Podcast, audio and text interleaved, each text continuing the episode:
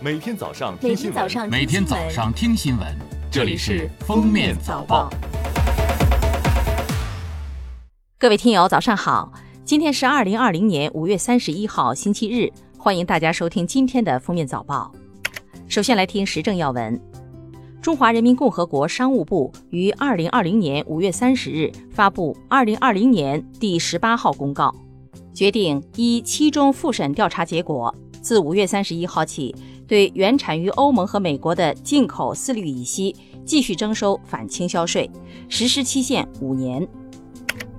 记者三十号从中国铁路客户服务中心获悉，为配合疫情防控，铁路畅行会员主动减少铁路出行，致使部分会员积分到期未能使用。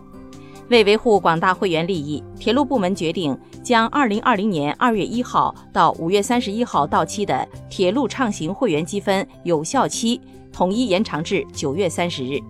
在上述有效期内，铁路畅行会员可使用积分兑换指定车次的车票。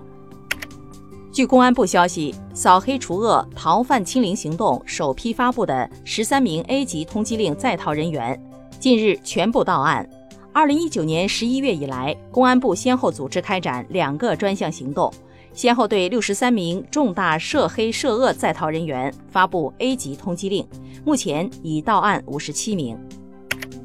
据国资委公众号消息，截至目前，国药集团中国生物武汉生物制品研究所和北京生物制品研究所新冠灭活疫苗已完成一期、二期入组，共两千多人接受了疫苗注射，已有临床数据显示，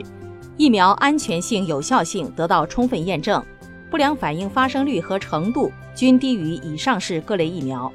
据悉，临床试验分为三期，完成一至三期临床直至上市，预计最快需要到今年底或明年初。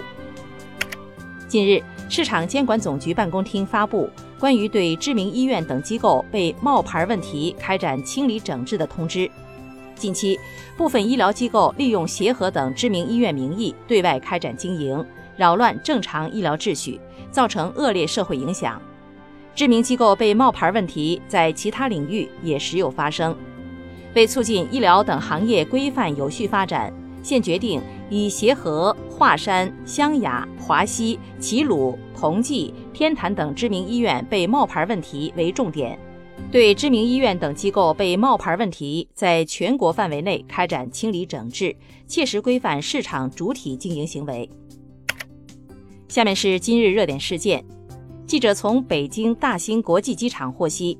大兴机场持续推进无纸化智慧出行建设，在目前一证通关加面向登机无纸化产品基础之上，启动唯一身份识别试点，计划在二零二零年至二零二一年冬春航季期间，面向部分国内航班旅客推出这项便民服务。这意味着旅客仅靠刷脸便可完成值机、托运、安检、登机的。全流程面向通关便捷服务。三十号上午，浙江省余姚市井头山遗址考古发掘成果正式发布。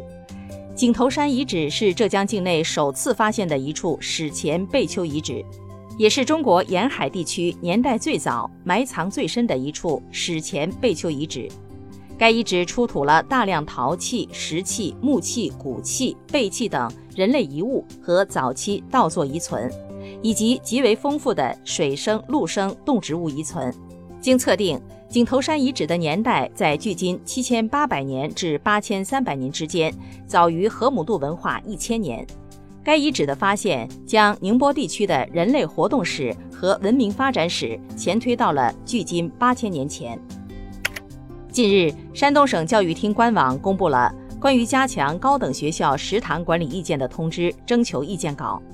其中文件要求，学生食堂一律实行明码标价，以科学营养配餐为原则，规范引进特色窗口，统一管理。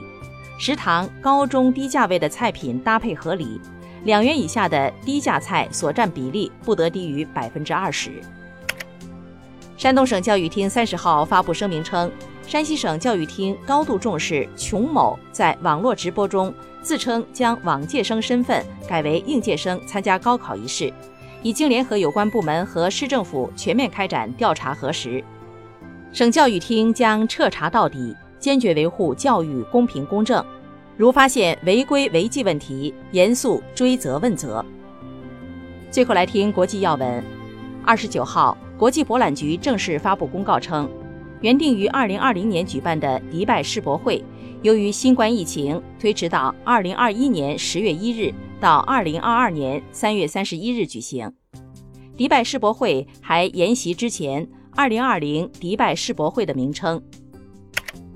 德国政府二十九号表示，总理默克尔已经婉拒美国总统特朗普的邀请，不会赴美参加七国集团峰会。德国政府发言人塞贝特说，默克尔考虑到新冠大流行的总体情况，不能同意前往华盛顿赴会。作为今年七国集团轮值主席，特朗普三月宣布取消六月在美国总统度假地戴维营举行七国集团峰会的计划，打算以远程视频方式举行峰会。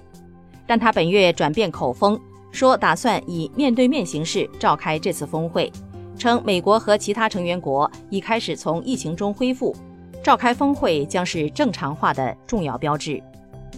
日前，美国抗议活动不断蔓延，并引发暴力事件。当地时间五月二十九号晚，美国五角大楼采取了罕见的措施，命令陆军将几支现役美国军事警察部队部署到明尼苏达州明尼阿波利斯维护治安，以抑制暴力行为再次升级。近期，美国一些地区发生暴力示威，部分商铺遭打砸哄抢。中国驻美国使馆提醒在美中国公民，密切关注当地安全形势发展，注意警方发布的有关游行示威及可能发生骚乱的通知通告，避免前往相关危险区域。经营店铺的中国公民，请切实提高风险防范意识，根据自身情况加强住所及经营场所安保措施。遇紧急情况，请及时报警，同时可与中国驻美使领馆联系。感谢大家收听今天的封面早报，明天再见。本节目由喜马拉雅和封面新闻联合播出。